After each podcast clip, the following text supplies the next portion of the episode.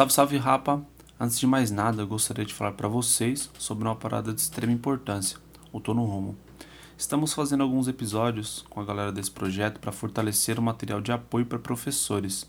O Tô no Rumo é uma metodologia que tem como objetivo disponibilizar informações sobre caminhos de escolha, formação e inserção profissional para jovens educadores que atuam no ensino médio, principalmente em escolas públicas, tá ligado? Vocês acham mais informações em www.tonorumo.org.br. Lembrando que lá vocês podem encontrar uma relação de cursinhos populares, cursinhos feitos de nós para nós e que podem fortalecer e muito, mano, quem quer entrar numa universidade, além de agregar informação de qualidade para geral aí, tá ligado? Essa é a visão.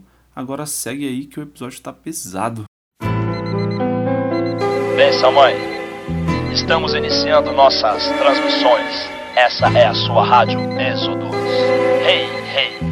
Vamos acordar, vamos acordar. Porque o sol não espera, demorou, vamos acordar. O tempo não cansa. Ontem à noite você pediu, você pediu uma oportunidade, mais uma chance. Como Deus é bom, né não, nego? Olha aí, mais um dia todo seu. Que céu azul louco, hein? Vamos acordar, vamos acordar. Agora vem com a sua cara, sou mais você nessa guerra. A preguiça é inimiga da vitória. O fraco não tem espaço e o covarde morre sem tentar. Não vou te enganar, o bagulho tá doido, ninguém confia em ninguém, nem em você. E os inimigos vêm de graça. É a selva de pedra, eles magos humildes demais. Você é do tamanho do seu sonho, faz o certo, faz a sua. Vamos acordar, vamos acordar. Cabeça erguida, olhar sincero. Tá com medo de quê? Nunca foi fácil. Junta os seus pedaços e desce pra arena. Mas lembre-se, aconteça o que aconteça, nada como um dia após o outro dia. É nós mesmo. Oh não. Salve, salve quebrada! Aqui quem fala é o Caio Leal. Vou estar no toque de mais um episódio deste, que é o podcast mais perifatécnico do planeta, mano. Quebra Dev. E fazer uma cota que a gente não tá por aqui, mas voltando ativa, agora a gente está iniciando uma série especial em parceria com o pessoal do Tô no Rumo. É um projeto que busca debater trabalho, a escolha, a escolha profissional e assuntos que levem a reflexões sobre a realidade da juventude de escolas públicas, tá ligado? No episódio de hoje, a gente vai conversar sobre um assunto que, como sempre, é polêmico.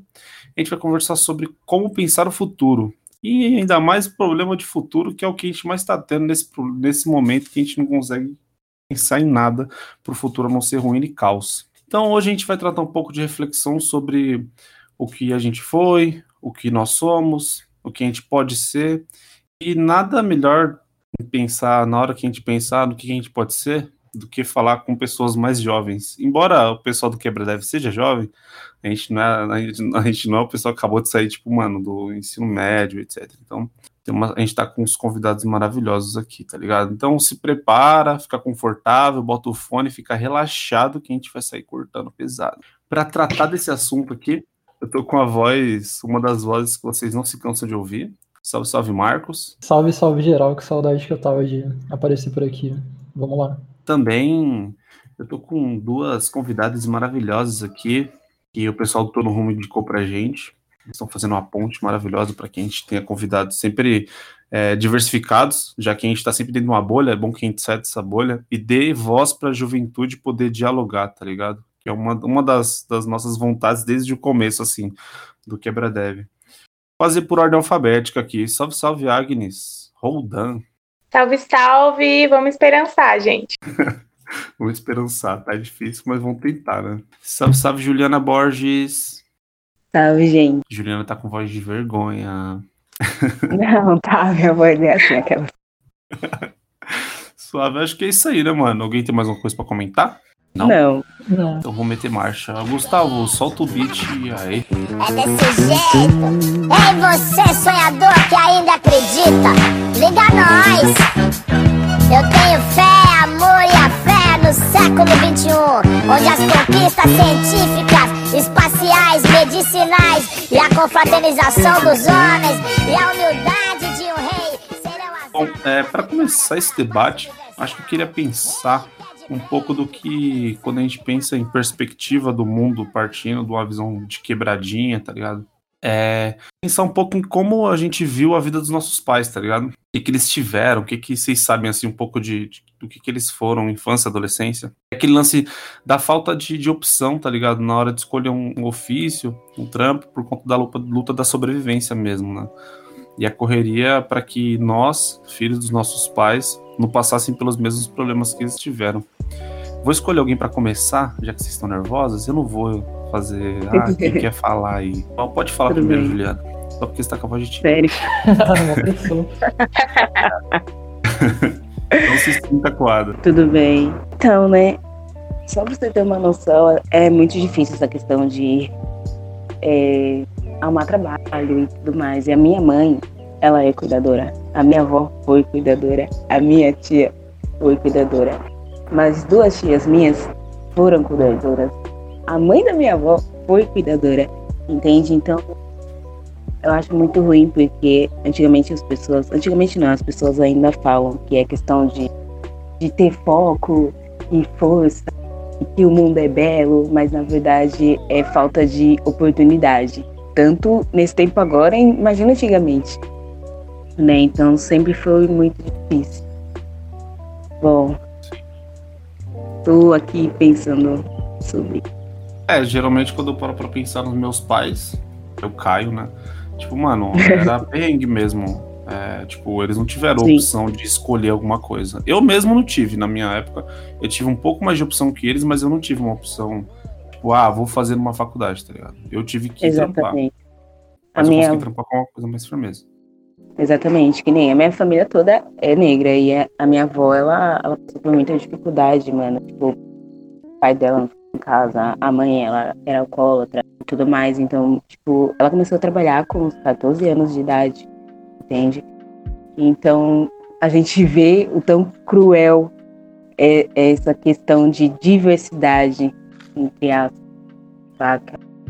E a gente vê também a, a, a questão da de desigualdade, né? nem igualdade e tudo mais. Porque tem essa igualdade de gênero entre homem e mulher, mas a questão sempre teve aí e parece que. Parece não, né? Nunca mudou. É, aperta um pouco mais, né? Sim, extremamente. E Você, Agnes. Ah, eu, assim, né? a- Meus pais tiveram uma infância muito difícil, né? Minha mãe perdeu a mãe dela muito cedo. Meu pai trabalhou desde os 13 anos, né? Mas, por mais que eles tivessem, ti- tiveram essa infância difícil, eles conseguiram terminar o ensino médio, né? O que já é uma coisa muito é, grande, né? Porque eu observo, assim, pelo que a gente vê de perspectiva das gerações mais velhas, se hoje terminar o ensino médio já é uma vitória, imagina 40 anos atrás. Imagina Exatamente. 30 anos atrás. Então, os meus pais, apesar de todas as dificuldades, eles conseguiram terminar o ensino médio. Meu pai até conseguiu fazer o ensino superior. É, eu digo que isso foi uma vitória e, e, e aí eu fico, né? O que, que eu vou falar para eles, né? Porque eles passaram por tantas coisas, né? Por tantas dificuldades, adversidades e mesmo assim conseguiram fazer tudo isso, né? Porque eles tiveram alguma oportunidade. É bom frisar isso que, que a Gil falou, né? Porque às vezes a gente acha que é só questão de correr atrás e, e mérito e etc. Ah, Isso é colocado na nossa cabeça, né? Só que, que é muito além disso, porque, porque não é mérito você ter que trabalhar, estudar e, e perder a sua vida, né? E, e morrer de exaustão porque você está trabalhando e estudando, né? Sim. Então, eles, então para mim, né, eu vejo isso também como uma oportunidade que eles tiveram e, e, e é isso, né? A gente tenta tenta desbravar esse mundo também para dar oportunidade para os que vão Sim. É, é bem isso que a gente vai falar. E, e eu vejo que uma das, das narrativas bem fortes, assim, geralmente, ah, meu pai, minha mãe, ou a pessoa que cuidou de mim começou a trabalhar com 13 anos, com 14. E não, não sei se isso é uma verdade pra, pra nossa geração. Não, não a nossa geração, porque vocês são bem mais novas que eu, tá ligado? Eu tô com 27. Tipo, não sou idoso, mas já sou de outra época. Mas eu, Caio, eu comecei a trampar com 18, tá ligado? Tipo, eu considero que eu tive condições mais amenas de escolher um pouco da minha dos meus caminhos do que meus pais. Tipo, eu não sei vocês. Vocês sentem isso também? Pode crer. Sim. Sim. É, os meus pais também tramparam desde cedo, tá ligado? É, meu pai, ele, com 13 anos, ele trampava no bagulho de gás, assim, tipo. E por isso até meus pais achavam que eu tinha que começar a trampar cedo também, tá ligado? Pra. Mesmo que já tava mais de boa, as coisas pensavam, tipo, não, mano, tu precisa de um trampo pra aprender a trabalhar, porque você precisa saber fazer alguma coisa da vida. Daí, tipo, quando eu tinha uns 13 pra 14, já comecei a trampar também, tá ligado? Tipo, em bagulho de oficina, fiz várias coisas aleatórias. Mas Sim. não era tanto por necessidade, era mais porque, como eles viveram isso, eles sentiam que eu tinha que viver também, tá ligado? Pra ter alguma, alguma coisa quando crescesse. Mano, isso Pressão é uma familiar, que acaba né? criando. né? É. Desculpa. Isso é uma, uma ideia que acaba sendo criada também, né? Tipo, eu, eu tive a sorte que meus pais não, não quiseram que eu trabalhasse novo, tá ligado? Passamos vários perrengues, mas eles não queriam que eu trabalhasse novo. Nem fudendo. Mas muitas vezes eu vejo as pessoas que conheço que precisam que trabalhem novos e tal. Mas vocês acham que a, a Agnes ou a, a Juliana, vocês acham que tiver, tem condições mais amenas que seus pais? Tipo, a gente tá numa época mais tranquilinha. Nossa, com certeza, assim, é. Eu falo que eles, eles tentaram fazer, né, tudo que eles, que eles não conseguiram, né, por mim. Então, eu comecei, eu fui procurar o meu primeiro emprego com 18 também, 19 anos, né, é uma idade bem tarde, porque até hoje, quando eu entro numa sala de aula, né, é, eu vejo que tem muitos jovens ainda que trabalham, né, com 15, 14 anos e já começaram a trabalhar. Então, eu tive, tive bastante oportunidade nesse sentido, né? Até de cursar o ensino superior de uma forma mais tranquila, enfim. A noite esfriou e agora José? E agora você? Você que é sem nome que zomba dos outros. Você que faz versos que ama protesta. E agora José E, e vendo esse, nesse clima de desesperança, assim, é, há, há um tempo atrás, né, a gente começou a ter um pouco mais de acesso às universidades, às universidades públicas foram criadas algumas, as estaduais começaram a ter cotas algumas, é, inclusive a USP, que é tipo, uma faculdade da elite paulistana, tipo, ter cota, uma parada fora de série. E a gente começou a meter pé na porta para poder entrar nesses lugares, né? Vocês estão nesse momento de, pô, universidade, tá ligado? Finalização do ensino médio. Vocês veem algum tipo de perspectiva? Tipo, mano, trabalhar ou estudar, tá ligado? É, pandemia, o recesso econômico e o desmonte dessas, dessas políticas públicas de ação afirmativa, o que que isso impacta de fato a esperança, tipo, não só de vocês, mas das pessoas que estão ao redor de vocês, tá ligado? Dá para manter o sonho do acesso ao ensino superior? Lança. Então, é essa questão, né? A gente pensa muito em trabalhar ou estudar. E por conta de dinheiro e tudo mais. E aí você fica, tá, eu entro numa faculdade, eu vou pagar a faculdade como? Tá, então eu tenho que arrumar um trabalho. Mas aí você tem que pensar se o trabalho tá no mesmo horário, se bate para você estudar e para você trabalhar. Fora a questão de casa também, entende? Então é, é muito difícil quando você tem que colocar o seu sonho na balança com a questão da sociedade te basicamente te impor algo que você não quer, porque tem sempre alguém falando eu trabalho e a faculdade e aí quando vai sair, sabe? Então essa pressão acaba fazendo com que a gente se perca, sabe? Faz com que a gente se perca no que a gente quer e mais no que as pessoas impõem pra gente, entende? Então, você vê muitas pessoas fazendo aquilo na qual elas não gostam, saca? Por conta desse dessa pressão familiar. E pra mim, nesse caso, né, tá bem difícil por conta dessa pandemia e tudo mais, porque eu tava nessa, tipo, é isso que eu quero, que é artes cênicas, né? E aí eu falei, é isso que eu quero, só que a gente pensando na questão do trabalho, do dinheiro, auxiliar, quanto que dá a faculdade, faculdade pública ou faculdade. Esqueci o nome no momento. E fica muito difícil você pensar e auxiliar tudo isso e colocar no papel, ainda mais no momento que a gente tá vivendo. É, quando eu, eu caio, quando eu, tipo, mano, queria. Toda hora eu tô falando eu caio, não sei porque eu tô fazendo isso. É, não tô Cabeça entendendo. travada. Pareceu que a palavra é isso. Ai, é, então. Mas, mano, eu uma, é, quando eu queria fazer algum curso, por exemplo, terminei o ensino médio, eu particularmente só queria, mano, montar um Voyage, botar um som na quebrada e dar um peão, tá ligado? E aí eu comecei a ter outras perspectivas tal, comecei a trampar, etc. E aí, depois de um tempo, eu fui percebendo que eu não tinha como ter escolha. Minha, eu só ia ter escolha quando eu tivesse liberdade financeira. Então, eu, eu guinei os meus caminhos para que eu conseguisse ter um bom salário para depois conseguir bancar alguma coisa que eu gostasse, tá ligado? Então eu tô meio que chegando nesse nível com uns 27 anos, que eu posso começar a ter escolha, tá ligado? É uma parada assim, muitas vezes os nossos destinos são entregues ao que a sociedade, tipo, dá de caminho pra gente, né? E a gente tem que trilhar conforme dá, tá ligado? tá disponível na hora ali, né? exato. Pra você, Agnes, como é que tá situação aí do, do, do sonho, acesso ao ensino superior? Você já chegou a fazer. Você tá fazendo facu ou não? Sim, eu tô no terceiro ano. É, e é. que Eu, tô, você tá fazendo? Só de curiosidade. eu faço li- licenciatura em Ciências Sociais. Da hora.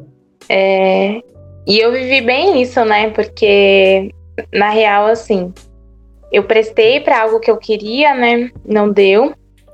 E acabei sofrendo uma pressão é, externa para entrar no curso, né? No final, eu acabei lidando com isso, que aí a gente vai digerindo, né? E lidando. É, e, e agora eu tô no momento em que, no meio da pandemia, a, a faculdade quer voltar e eu não vou ir, né? Porque, enfim, a gente que vive na periferia, a gente sabe que a situação tá bem mais é, atenuada aqui do que lá, né? A minha faculdade fica localizada, é privada e fica localizada no lugar do centro, né? Eu sei que a realidade de quem vive lá não é igual à minha. É, E, e como falar de escolha, né? é, num país que é rico, que a gente sabe que o Brasil é riquíssimo, né? É uma economia pesadíssima. Porém, tem 60 milhões de pessoas que vivem com renda de meio salário mínimo, né? Então, o quão desigual é essa realidade? Será que essas pessoas têm escolha, né? Então, a gente a gente acaba pensando nisso, né? Nessa perspectiva de que esse aluno, igual a Ju disse, ele é pressionado, né? Ele é jogado. Ele tem que entrar no mercado de trabalho.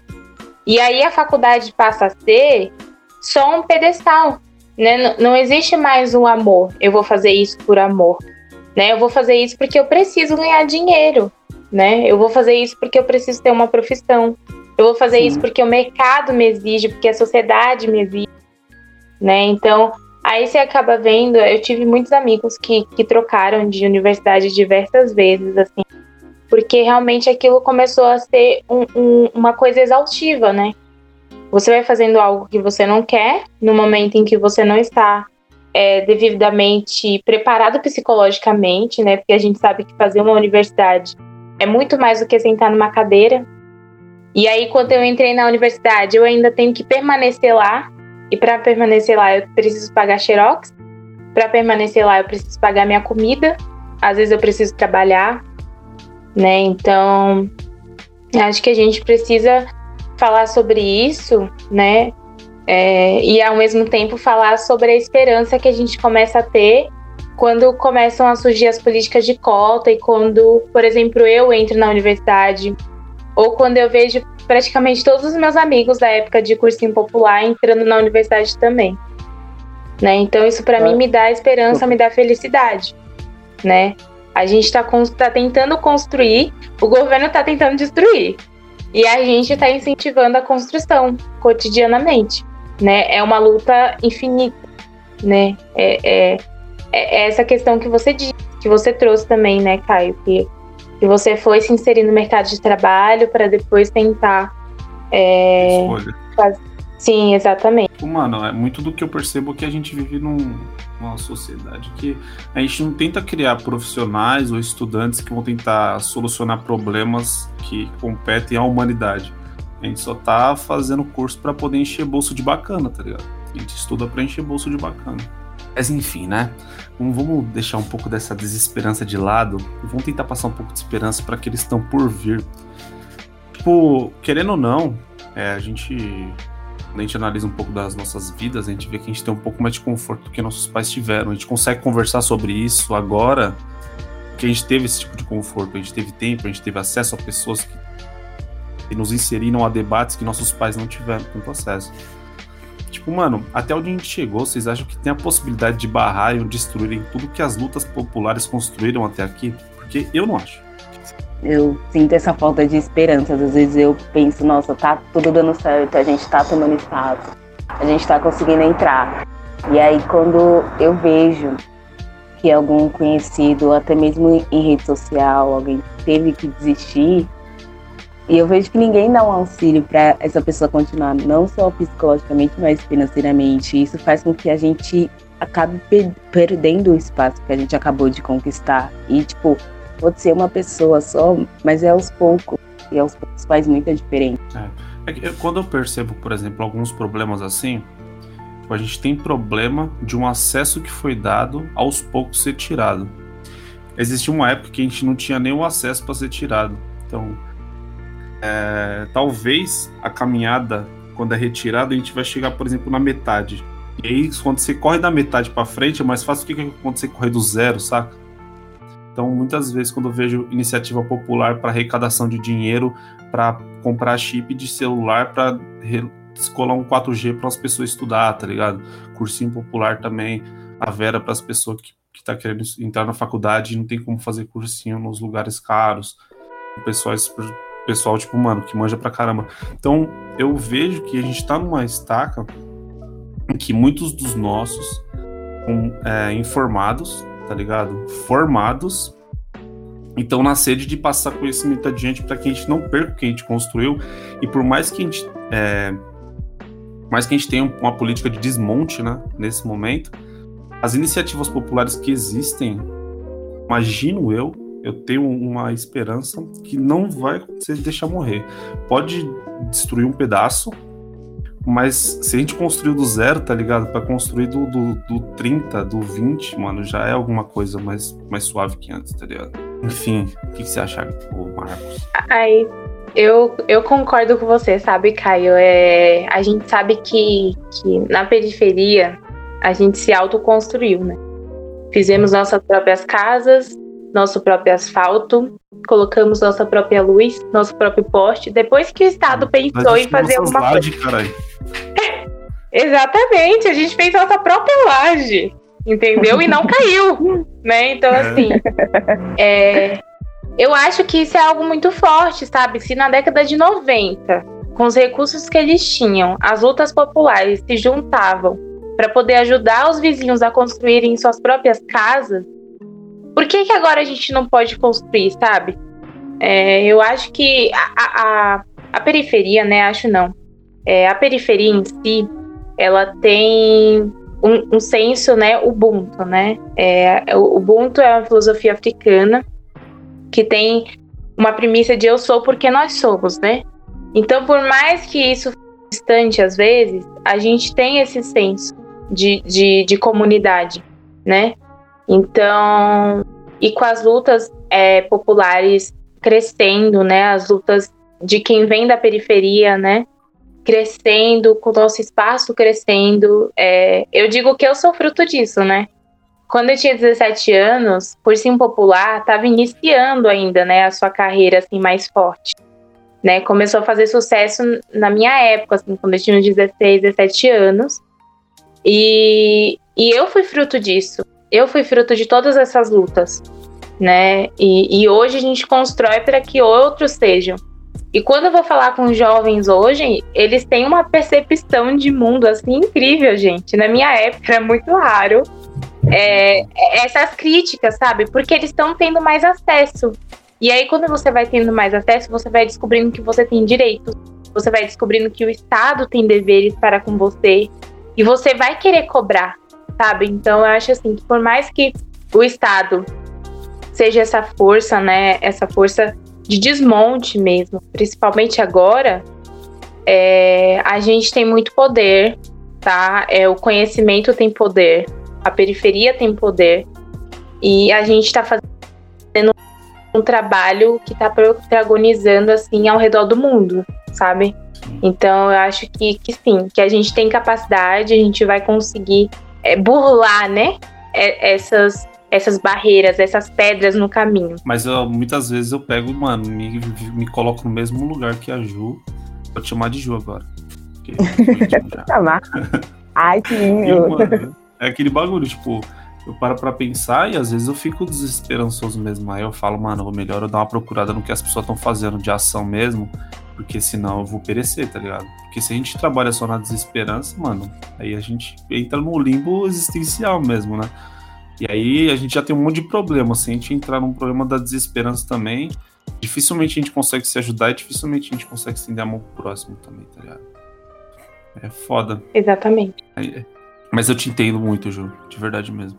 É o Lante, eu vou até parafrasear aqui um escritor, o Bauman, ele disse que ele é pessimista a curto prazo e otimista a longo prazo, tá ligado? Eu tô nessa vibe aí, essa pegada.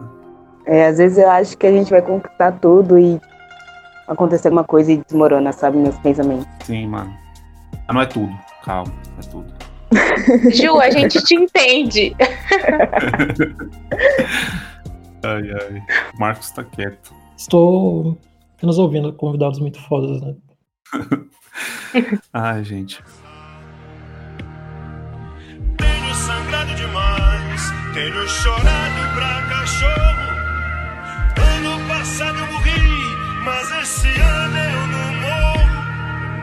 Tenho sangrado demais, tenho chorado pra cachorro. Ano passado eu morri, mas esse ano eu não morro. É, entrando aqui pro bloco de finalização, porque a gente já tá ultrapassando a marca dos 30 minutos. E aí esse episódio tem que ser curto, porque a juventude Sério? gosta de ouvir coisas Ah, não. curtas. É.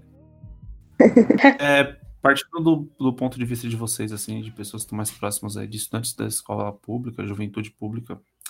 Aí eu vou falar de futuro, não vou falar de futuro 2020, porque 2020 já tá quase acabando, 2020 quase não existiu, né? Vamos fingir que isso aqui foi só um, só um momento Meu de Deus. delírio coletivo. Eita osso. Exato. O que, que a juventude pública espera pra 2021? Vocês acham, tá ligado? Tipo, A vacina, aquelas. a vacina, nossa. Tipo, vocês acham que as, as pessoas é, elas estão na pegada de tentar. Elas estão perdidas, tá ligado? Ah, não sabe se vai fazer faculdade, não Eu- sabe se vai ter que trampar pra poder complementar a renda em casa, tá ligado? Eu acho que metade tá perdida e a outra metade não, sabe? Porque é muita falta de incentivo. Porque esse ano ele pegou todo mundo de, um, de uma forma. de uma forma surpresa. E faz com que. Esse tempo eu acho que até foi bom, porque cada pessoa acaba, acabou se conhecendo mais, outras pessoas acabam se perdendo. Então tem gente que espera já muito pra 2021. E eu, por exemplo, espero mais ou menos, saca? Porque esse ano foi o ano que, tipo, eu decidi procurar tal coisa, eu decidi fazer isso, isso e isso. E com essa pandemia barro tudo, entende? Então faz com que a gente perca um pontinho da esperança. Mas espero que ano que seja melhor que esse e vai ser. É, aquele lance. Ano passado eu morri, acho que foi esse ano. A Emicida devia ter soltado essa música no, no começo de 2021, tá ligado? Devia ter vivido o Belchior do começo de 2021, gente, porque deu, deu Uma errado prévia. o lançamento dessa música aí. Mas 2021, não tem jeito. E você, Agnes? Olha, é, a gente sabe que a perspectiva, tanto econômica quanto de sociedade para o ano que vem, é bem desesperançosa, né? É, é aquela tristeza. Você abre o jornal, você sente uma tristeza imensa e sente que, que a sua vida acabou, né? Então, assim, você, morreu mesmo ali por dentro, né? Mas ao mesmo tempo eu acredito que acredito e vejo, né, no, no cotidiano de cursinho popular que existe esperança, sabe? É, por mais que, que existe essa essa pressão e, e todas essas informações negativas, por exemplo, esse ano no cursinho é, do qual eu sou coordenadora, a gente teve um, um recorde de inscrições na FUVEST, né? Nesse ano, nessa situação, a gente teve mais de 70 alunos inscritos na FUVEST, tá? Nessa situação toda, a gente conseguiu ter essa vitória. Então, eu acho que, que olhando isso, né, é é isso, assim, às vezes eu, eu olho e falo, nossa, minha vida acabou. E aí eu vou procurar as coisas, né, e aí eu vou procurar o que, o que já aconteceu e eu fico, não, a gente não vai morrer, sabe? Ano passado eu morri, mas esse ano eu não vou morrer, sabe? Eu vou continuar. Então, é bem. Eu, eu vou até citar essa, uma- um, trecho da, da música do, do MC da que eu acho que é bem interessante, que é. E vem à tona que o mesmo império canalha que não te leva a sério interfere para te ver na lona. Revide, né? Então, eles querem te ver na lona, sabe? A, a gente vai ser o revide, a gente está sendo o revide. Estar aqui conversando com vocês é um revide. É um revide muito poderoso, inclusive. É, as palavras têm poder, tá, gente? É, então eu acho que. Acho não, tenho certeza que, que por mais que existam essas perspectivas desesperançosas, a gente tem uma juventude que tá, que tá continuando, tá, tá dando continuação nessa luta, né? E, e que vai continuar esperançando, né? Como dizia Paulo Freire, né? Não a esperança utópica, mas a esperança de lutar e não desistir. Muito, muito bom. Muito bom. Agora eu tô refletindo aqui. Porque eu ouvi isso que é muito bom e tô vendo que o Corinthians tá perdendo o Palmeiras. Muito triste. Muito bom e muito Nossa, triste. muito triste. muito triste, eu não tô nem vendo. Muito Ai, triste. ó, Perder pro Palmeiras é. Vou citar, hein?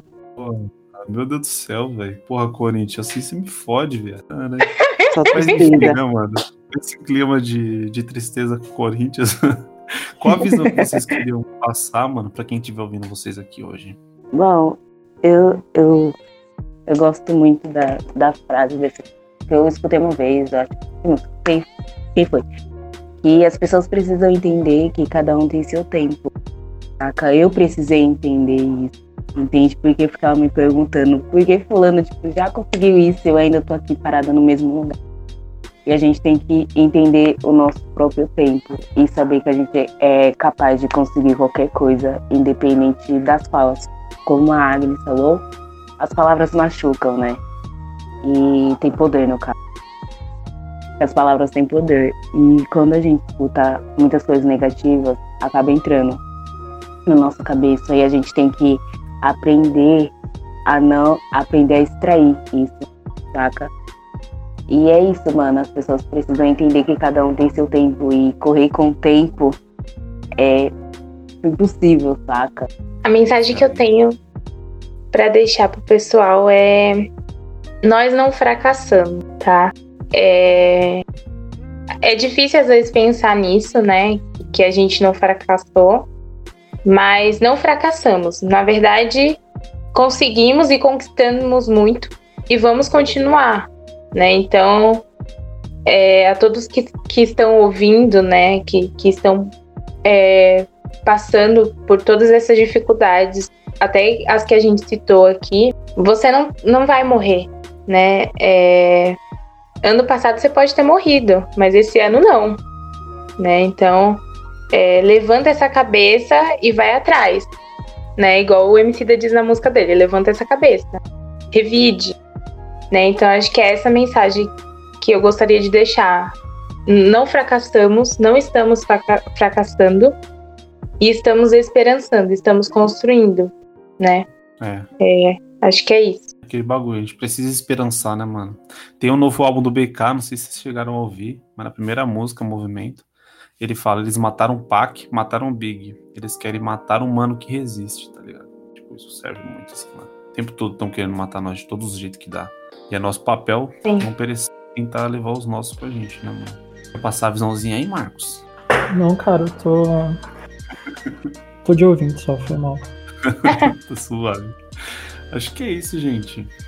Acho que é isso. Queria agradecer bastante aí vocês pelo tempo disponibilizado. Agradecer também pela, pelas reflexões, foram muito boas. É, agradecer ao pessoal do Tô no Rumo. E quem estiver escutando a gente, mano, escuta a gente de verdade, tá ligado? Se der, reouça isso daqui. Se tiver algo pra ponderar, dá um salve nós lá nas redes sociais, que a gente troca ideia. É Isso então, é arroba quebradev em tudo. Se vocês quiserem deixar a rede de vocês, meninas, a fim de deixar, Instagram, Twitter, coisas do tipo. Gente, eu que agradeço por estar aqui hoje com vocês, bater esse papo. E quem quiser me procurar nas redes sociais, no Facebook é Agnes Roldan mesmo. E no Insta eu tô como Rochinol Roldan. Só colocar o arrobazinho lá. Não uso o Twitter, mas eu tenho o Twitter, mas eu não uso. e é isso, Vai gente. interage. Vamos ver se a Ju entrou agora. Juju. Ah, ok, né? Gente, segue lá no Instagram. Qualquer coisa chama pra qualquer trabalho também. É arroba, arroba Petronilho. P-E-D-R-O-N-I-L-L-H-O. Petronilho. É louco. Você viu, brava? Olha, até os fogos. Confirmou. Foi gol de quem? Confirmou. Nossa. Chama no Jobs. Chama lá. Chama no job, gente. Entendeu? E se for chamar no Facebook, é Ju Passo Borges com dois S no final. E é isso, não tem como errar. É a mais linda. Sorriso sereno hoje é o veneno pra quem trouxe tanto ódio pra onde deitamos. Costuma vir de onde eu sou. Às vezes não tem motivos pra seguir. Então levanta e anda, vai, levanta e anda, vai, levanta e anda. Mas eu sei que vai, que o sonho te traz coisas que te faz. Vai, levanta e anda, vai, levanta e anda, vai, levanta e anda, vai, levanta e anda. Irmão, você não percebeu que você é o único representante do seu sonho na face da terra? Se isso não fizer você correr, chapa, eu não sei o que vai. Eu sei, sei, cansa. Quem morre ao fim do mês, nossa grana ou nossa esperança. Delírio é equilíbrio entre nosso martírio.